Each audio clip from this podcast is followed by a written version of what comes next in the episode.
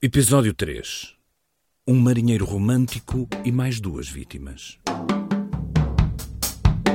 Até agora, a caminhoneta fantasma, peça central da Noite Sangrenta de 19 de outubro de 1921, ceifou uma vida, a de António Granjo, o primeiro-ministro da altura. Mas até ao fim deste episódio, mais três homens vão ser procurados em suas casas para morrer junto ao arsenal da Marinha, o epicentro desta matança. É o número, mas é muito mais o caráter sistemático dos assassinatos que fazem da Noite Sangrenta um momento excepcional de violência política na história do século XX português. Haveria um desenho prévio para este mapa de crimes? Um objetivo definido? Conforme os cadáveres se sucedem, olhamos para os nomes, para as ligações, para as histórias, mas como veremos, não é claro como os diferentes percursos se encontram para conduzir todos estes republicanos à morte numa mesma noite. Talvez no caso de António Granjo seja possível divisar uma lógica instrumental para o seu assassinato, o que não é nada claro para as outras vítimas.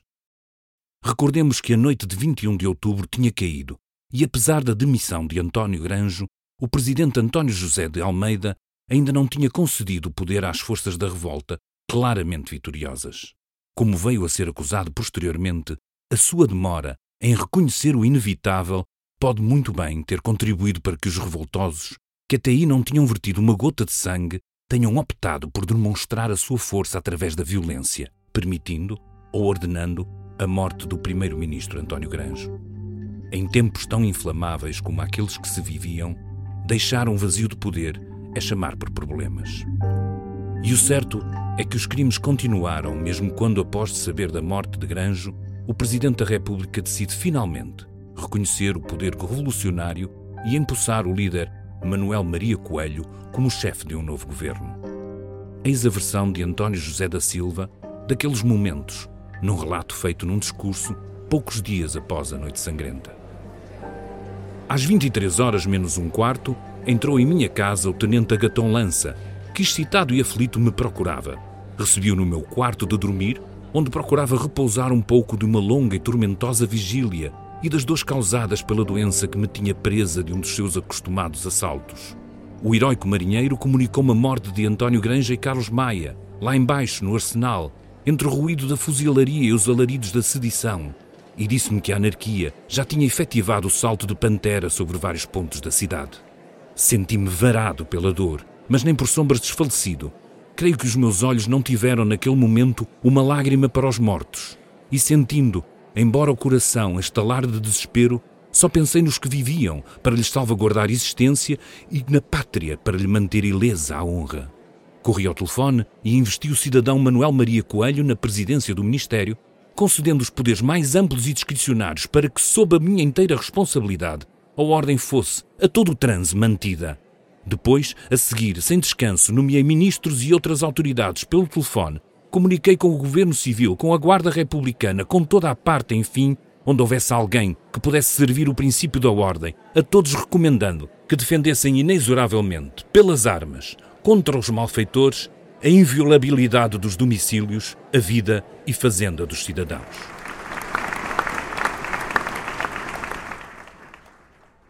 São claras as discrepâncias temporais desta versão presidencial. António Granjo, pelo que foi relatado, deverá ter sido assassinado já depois das dez e meia da noite.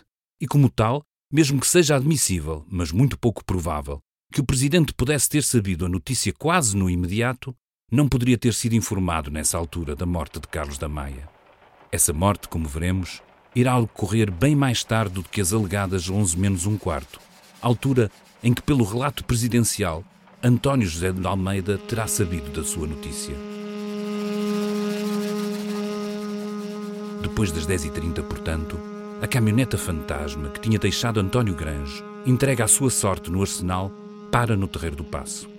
É aí que a encontramos quando o motorista Rogério Augusto da Silva recebe do tenente Mergulhão ordem para prosseguir marcha, agora sob o comando de Abel Olímpio, o tal Dente de Ouro.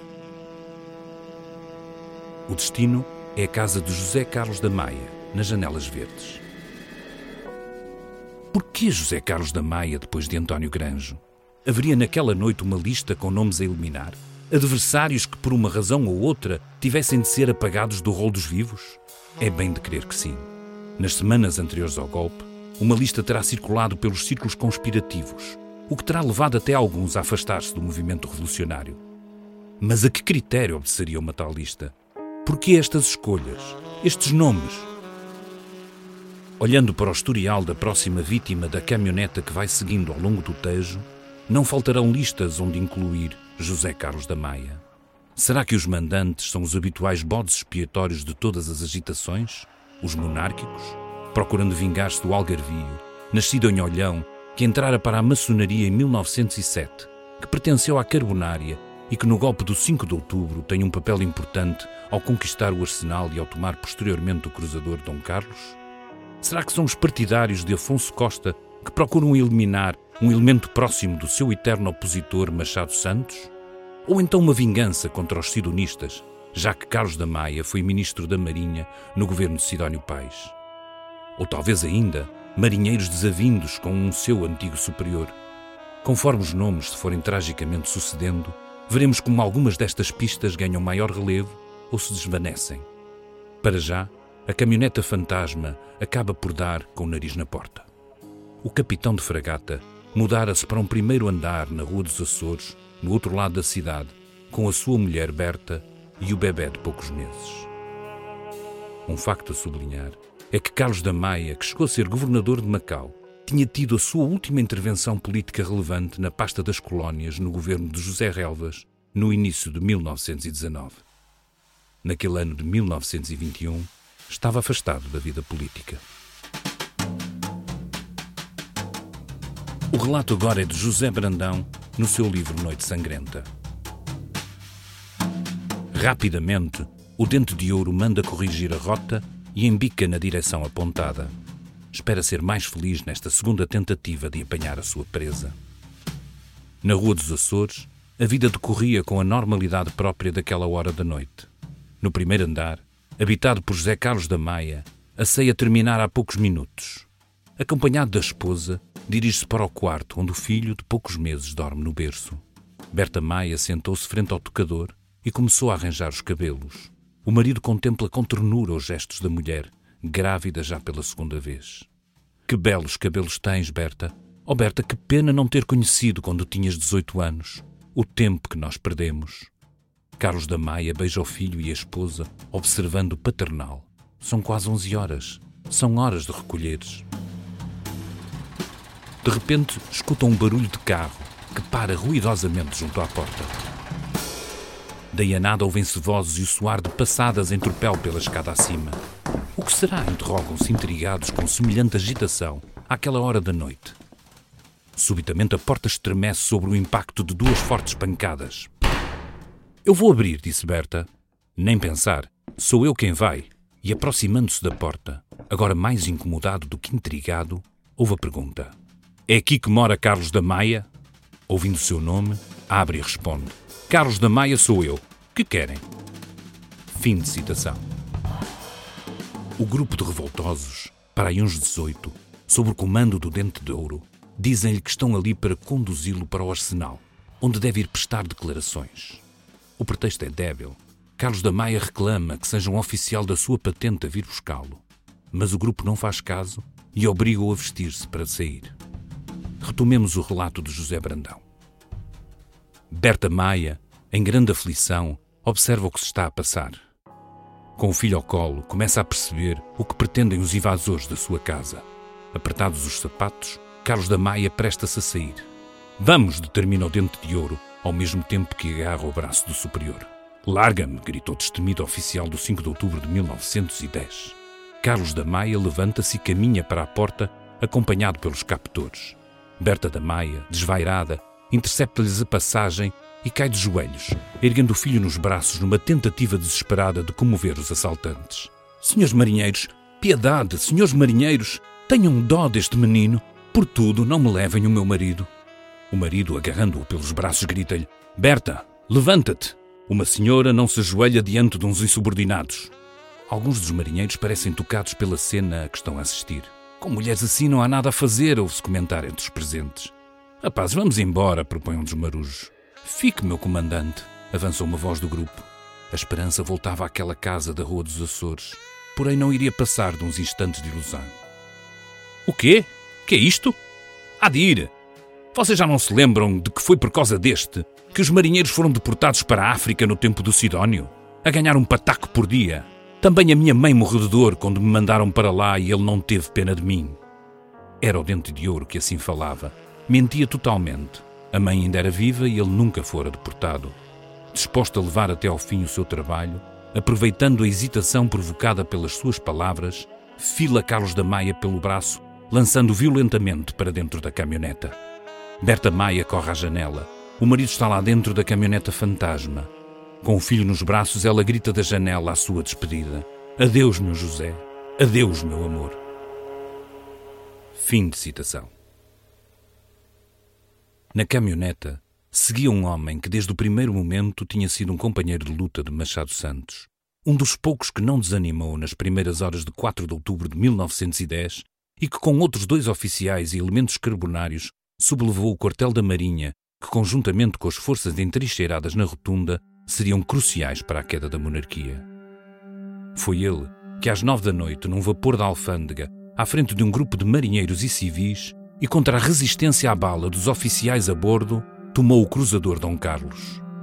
Até então, a embarcação e a sua tripulação tinha-se mantido neutra, mas com a ação de Carlos da Maia, juntava só a Damastor e ao São Rafael no bombardeamento das posições monárquicas e do Palácio Real das Necessidades, uma atitude essencial para manter a moral dos revoltosos. Mas não é essa a sua ação, enquanto oficial da Marinha, que o Dente de Ouro usa para convencer os seus companheiros a obrigá-lo a entrar na caminhoneta que se vai aproximando do arsenal, com o cabo a anunciar aos berros: Cá está o Barbas de Chibo! É preciso liquidar este bandido! Foi ele quem deportou marinheiros! José Carlos da Maia, tal como Machado dos Santos, sempre viveu no ressentimento do sonho não cumprido da República, ou pelo menos da sua República. Um sentimento a que não será estranho o facto de ter ganhado, com o tempo, o cognome de o marinheiro romântico. Tal como Machado dos Santos, veria em Sidónio Pais uma oportunidade de redenção da República, sob o signo da Ordem. Mas também foi por pouco tempo. Ao fim de três meses na pasta da Marinha, demitiu-se por achar que Sidónio se aproximara demais dos monárquicos. Tomou posse a 9 de março, substituindo António Aresta Branco, e permaneceu no cargo até 15 de maio de 1918. Não custa crer que nesse período possa ter havido deportação de alguns marinheiros insubordinados, que não de Abel Olímpio, o Dente de Ouro, que mentia quando falava do seu exílio e da morte da sua mãe. Em 6 de janeiro desse ano, ainda antes da entrada de Carlos da Maia no governo, Sidónio Pais tinha enfrentado uma revolta de marinheiros, primeiro no quartel de Alcântara e depois a bordo do Vasco da Gama. É o próprio Sidónio que, comandando a artilharia posicionada no castelo de São Jorge, consegue neutralizar o cruzador, bombardeando e assim terminando com a revolta.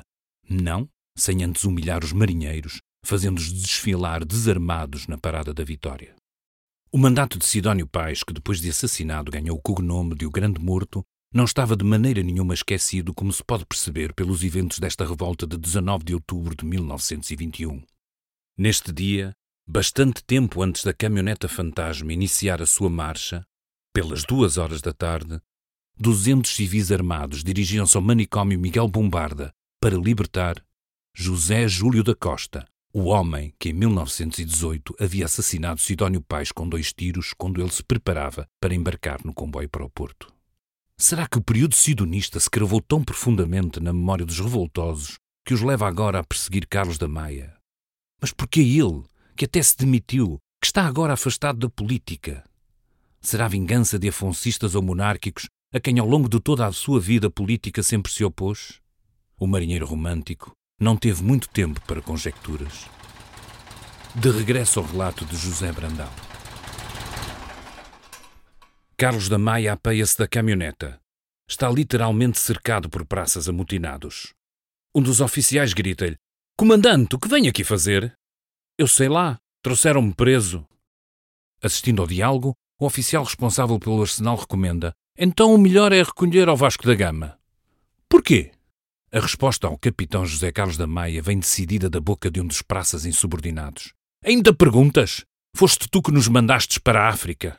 E dito isto, avança para o oficial de carabina em riste. Carlos da Maia simula meter a mão no bolso, como para tirar uma pistola. Um outro praça que se encontra mais perto aplica-lhe uma tremenda crunhada no peito. Em menos de um segundo tem toda a turba, com soldados e civis à mistura, a apontar-lhe armas, decididos a liquidá-lo. Os oficiais de serviços fumam-se para dentro do pavilhão. Soam tiros. Atordoado pela violência da pancada, Carlos da Maia tenta refugiar-se na sala dos oficiais. Os amotinados perseguem-no, disparando sem parar. O valoroso marinheiro do 5 de outubro de 1910 nem dá pela morte que o espera. Alguém, do alto, acerta com um tiro de pistola que lhe rebenta o cérebro. Uma bala atinge-o na base da nuca e dá-lhe morte instantânea. Fim de citação. Começa a tomar forma o que Raul Brandão definiu como a noite infame, nas palavras dele. Depois veio a noite infame. Veio depois a noite e eu tenho a impressão nítida de que a mesma figura de ódio, o mesmo fantasma para o qual todos concorremos, passou nas ruas e apagou todos os candeeiros. Os seres medíocres desapareceram na treva. Os bonifrates desapareceram. Só ficaram bonecos monstruosos, com aspectos imprevistos de loucura e sonho. Fim de citação. Lista, fúria assassina, vingança. O que aconteceu naquela noite? As pistas baralham-se um pouco com a vítima seguinte um capitão de fragata, Freitas da Silva, chefe de gabinete do ministro da Marinha do governo de António Granjo. O capitão tinha sido também um apoiante do regime sionista, mas não será um despropósito pensar que possa ter morrido no lugar do próprio ministro, Ricardo Paes Gomes, um dos que tinham desaparecido, não respondendo à chamada de António Granjo. Na falta deste, os revoltosos, entre os quais recordes estão muitos marinheiros, poderão ter-se lembrado de matar o chefe de gabinete que foram retirar de sua casa. O episódio, nas palavras de Sousa Costa, no seu livro Páginas de Sangue. A orgia da morte não esgotou ainda a taça rubra das libações. O ministro da Marinha, Pais Gomes, encontra-se em Viseu, mas está em Lisboa o seu chefe de gabinete, o capitão-tenente Freitas da Silva, indicado como elemento mau da Secretaria contra os marinheiros ameaçados. É outro grupo que lhe invade a casa, o arranca aos braços aflitos da esposa e o conduz a pé para o arsenal. Este grupo tem por capataz o cabo Palmela Arrebenta, por ajudante o marujo Félix. Freitas da Silva veste a paisana. Na Rua do Ouro aparece-lhes uma caminhoneta da guarda, armada de metralhadoras comandada por Camilo de Oliveira. As metralhadoras às ordens de Lopes Soares, o alferes que no Terreiro do Passo, ao primeiro embate da guarda, do seu corpo fizera defesa de António Granjo. Quem levam vocês presos? inquire Camilo de Oliveira, parando junto da escolta. Um oficial da Armada preso à ordem do comitê. Mentira! O comitê não mandou prender ninguém. E dirigindo-se a Freitas da Silva, suba para aqui. O senhor não está preso. Vou falar com o comandante das forças revolucionárias bivacadas no Terreiro do Passo e conduzo depois onde quiser. Avançam na direção do Terreiro do Passo. O arrebenta e o Félix no rasto da caminhonete. Da esquina da Rua do Comércio rompe grosso bando de marinheiros capitaneado por um sargento. A caminhonete imobiliza-se. Camilo de Oliveira interpela o sargento. Andamos a policiar a baixa. Para a frente, ordena o chofer. O Arrebenta e o Félix agitadamente informam os camaradas. Traziam preso Coca, mas os oficiais da guarda tiraram-lhes das mãos. Pelo que, à ordem de avançar, o carro é cercado por dezenas de carabinas em ameaça, por dezenas de vozes em gritaria. Entreguem-nos o Coca, ou morre aqui tudo! Camilo de Oliveira declara-lhes que vai entregar Freitas da Silva ao oficial de serviço no arsenal e manda de novo avançar o carro, que segue, a custo, entre a marinhagem revolta, clamando, publicando: Aí vem o Coca! Olha o Coca! Mata-se! Mata-se! O portão do arsenal está cerrado. O carro detém-se perto. Os marinheiros apontam as carabinas. Camilo de Oliveira, Lopes Soares e o sargento da Armada intentam proteger Freitas da Silva. Matam-se os traidores, praguejam os amotinados, visando os patronos do oficial da Armada. Eles arrancam para a maruja, soam tiros, e Freitas da Silva morde o chão, crivado de balas. Fim de citação.